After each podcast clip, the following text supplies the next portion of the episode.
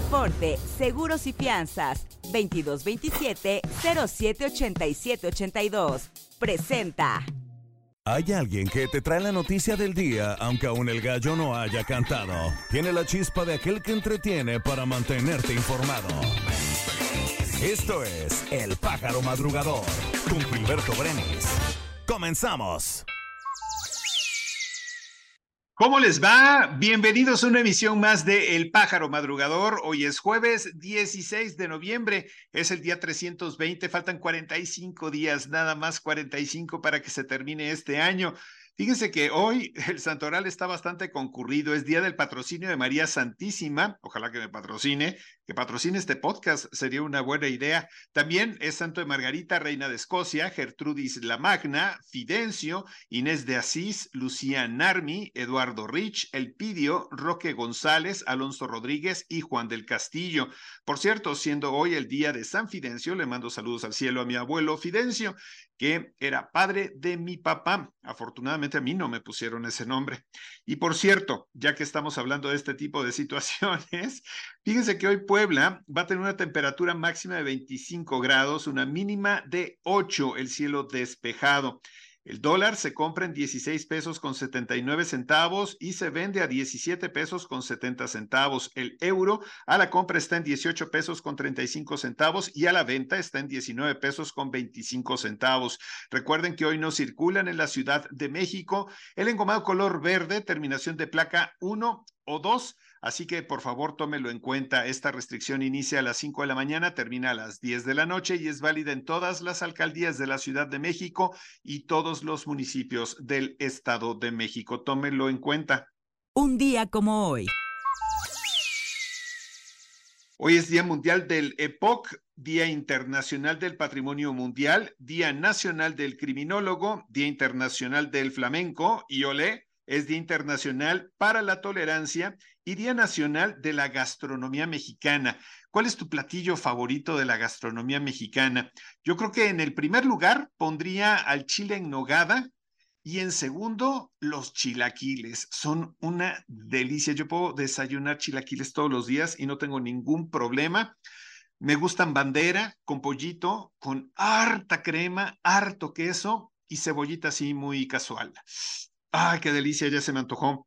Hoy recordamos con mucho cariño al actor Clark Gable, que murió un día como hoy, pero en 1960. También el actor William Holden murió un día como hoy, pero en 1981. El actor Mauricio Ockman está cumpliendo 46 años y un día como hoy, pero del año 2001, se estrenó la primera película de Harry Potter, que si mal no recuerdo era Harry Potter y la piedra filosofal.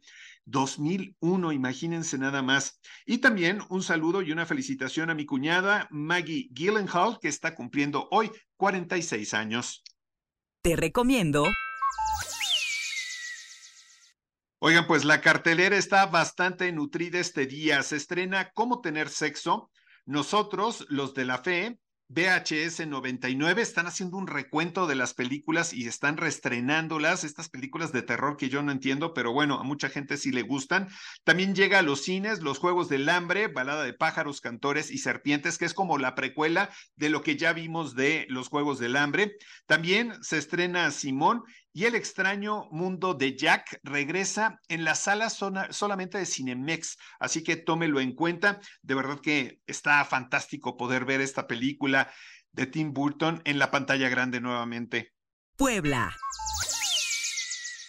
Fíjense, esto es muy importante porque con el fin de detectar problemas relacionados con la salud mental y el uso o abuso de sustancias, el Colegio de Bachilleres del Estado de Puebla realizó la primera fase de tamizaje POSIT a 7.242 aprendientes del primer año de esta institución.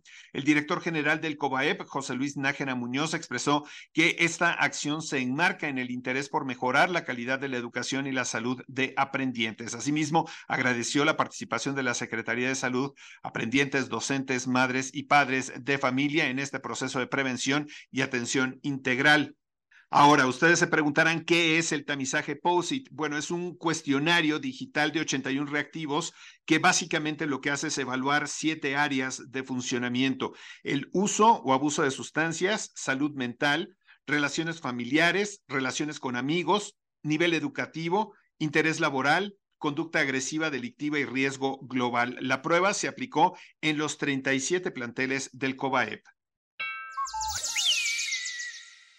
Con el objetivo de atraer inversiones al Estado, empresarios integrantes de la Cámara de Comercio e Industria Franco-Mexicana visitaron Ciudad Modelo para conocer las áreas de oportunidad en la región. La gira fue parte de las agendas que se expusieron en la reunión de trabajo del titular del Ejecutivo con el embajador de Francia en México, donde se ratificaron inversiones galas para la entidad en sectores como el gas natural. Y ya que estamos hablando de economía, pues para incentivar la economía regional en beneficio de artesanos dedicados a la elaboración de esferas, silvicultores y prestadores de servicios turísticos, el gobierno del estado y el ayuntamiento de Chignahuapan presentaron la edición número 27 de la Feria del Árbol y la Esfera 2023 que se llevará a cabo precisamente en este pueblo mágico del 24 de noviembre al 3 de diciembre próximo y en el que se prevé una derrama económica superior a los 130 millones de pesos. Hay que ir a Chignahuapan. País. Ante la falta de recolección de basura en Acapulco tras el paso de Otis, vecinos del primer cuadro de la ciudad decidieron utilizar el ayuntamiento viejo como contenedor para que las autoridades se hagan cargo de la limpieza. En un recorrido por el zócalo del puerto y sus alrededores se observó que los ciudadanos colgaron mantas con el mensaje favor de tirar la basura en el H ayuntamiento para que pase la Comisión Federal de Electricidad. El gobernador Samuel García publicó ayer en sus redes sociales los comprobantes de los depósitos a la Fiscalía General del Estado y al Tribunal Superior de Justicia realizados ayer precisamente tras la denuncia de seis dependencias de gobierno por la falta de pago del salario de siete mil empleados. El gobernador de Nuevo León aseguró que la nómina se paga el día 1 y 15 de cada mes, después de que algunas dependencias acusaran que no habían recibido su salario en la primera quincena de noviembre. El Pleno del Senado otorgó la licencia solicitada por Xochitl Gálvez para ausentarse de su cargo como legisladora, con lo que podrá comenzar su precampaña por el Frente Amplio por México rumbo a las elecciones presidenciales 2024. La licencia por tiempo indefinido entrará en vigor a partir del próximo lunes 20 de noviembre, día en que, de acuerdo con lo dispuesto por el Instituto Nacional Electoral, comienza el periodo de precampañas. Adrián Rubalcaba, alcalde con licencia de Coajimalpa, se registró este miércoles como precandidato a la jefatura de gobierno de la Ciudad de México en la Comisión Nacional de Procesos Internos del Partido Revolucionario Institucional. El aspirante priista estuvo acompañado por el precandidato del Partido de la Revolución Democrática, Luis Espinosa Cházaro, a quien agradeció su apoyo. El presidente Andrés Manuel López Obrador anunció la tarde de ayer que viaja desde el aeropuerto de Acapulco a San Francisco, Estados Unidos, para participar en el Foro de Cooperación Económica Asia-Pacífico que se celebrará precisamente este día. En redes sociales, el mandatario federal compartió una imagen en la que se le ve acompañado por el secretario de la Defensa Nacional, Luis Crescencio Sandoval, la secretaria de Economía, Raquel Buenrostro, la secretaria de Seguridad y Protección Ciudadana, Rosa Isela Rodríguez, y el secretario de Marina, Rafael Ojeda frente a un avión de las Fuerzas Armadas. Legisladores y políticos de la oposición expresaron su rechazo a la terna que presentó el presidente Andrés Manuel López Obrador para suplir a Arturo Saldívar, luego de que el Senado aprobó su renuncia como ministro de la Suprema Corte de Justicia de la Nación y acusó que el mandatario federal busca obtener fallos a favor. El presidente de México propuso a Berta María, alcalde Luján, Lenia Batres Guadarrama y María Estela Ríos González, señaladas por la oposición como gente cercana a Morena y al titular del Ejecutivo. Grupos armados realizaron ayer dos bloqueos e incendiaron al menos tres vehículos en el occidente de Michoacán, donde por segundo día consecutivo se mantiene un operativo policial militar contra Heraclio Guerrero Martínez, alias el tío Laco, líder regional del cártel Jalisco Nueva Generación. El tío Laco enfrenta una orden de aprehensión por su presunta responsabilidad en el secuestro de Yolanda Sánchez Figueroa, alcaldesa panista del municipio michoacano de Cotija, en los límites con Jalisco. Negocios. La Comisión Federal de Electricidad confirmó ayer que tiene dos contratos con Starlink, empresa de Elon Musk, para proveer Internet gratuito en escuelas y lugares públicos y para la conexión de torres celulares por un monto máximo de 3.331 millones 264 mil 64 pesos, con una vigencia hasta 2026. Hay un segundo contrato con Starlink que fue para conectar las torres de telefonía celular. Este contrato comprende de mil a dos mil servicios. El importe mínimo es de 887 millones y el importe máximo es de 1.775 millones.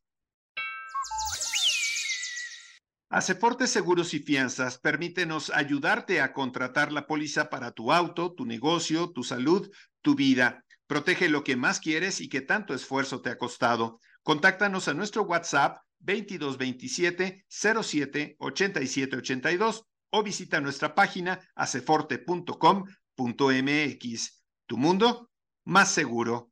Mundo. El director del FBI en Estados Unidos, Christopher Wray, afirmó ayer que tiene abiertas múltiples investigaciones contra individuos vinculados con Hamas, pero también dijo que el grupo palestino no parece tener capacidad de operar en Estados Unidos.